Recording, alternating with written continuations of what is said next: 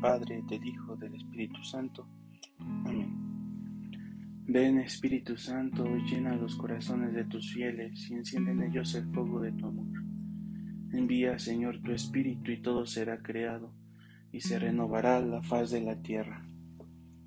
En este día, la liturgia nos presenta la fiesta de San Andrés Apóstol, en la cual el Evangelio es tomado de Mateo capítulo 4, versículos del 18 al 22, y nos muestra el llamado de Pedro, Andrés, Santiago y Juan, que para este comienzo del tiempo de Adviento nos da varias luces.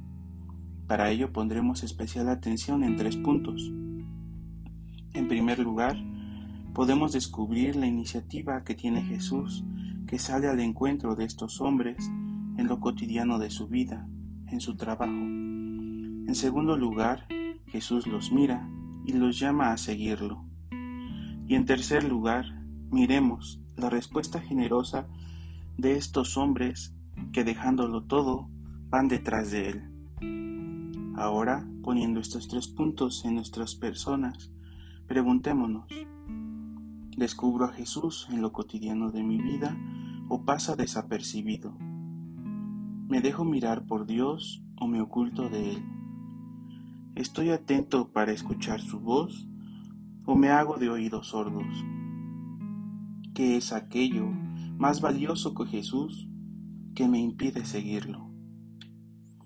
Contemplemos esta escena en la que Jesús mira a aquellos e imaginemos su mirada que penetra en lo más profundo de sus corazones al grado de dejarlo todo, trabajo, padres, seguridades.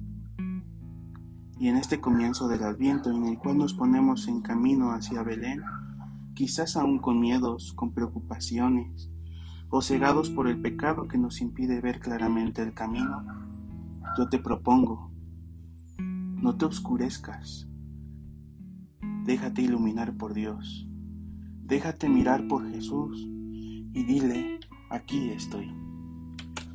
Mi nombre es Jesús Trinidad, estudiante del Seminario de Tlalnepantla, del primer grado de configuración con Cristo Buen Pastor. Saludo a nuestros familiares, amigos y bienhechores de nuestro amado seminario. Que Dios te bendiga.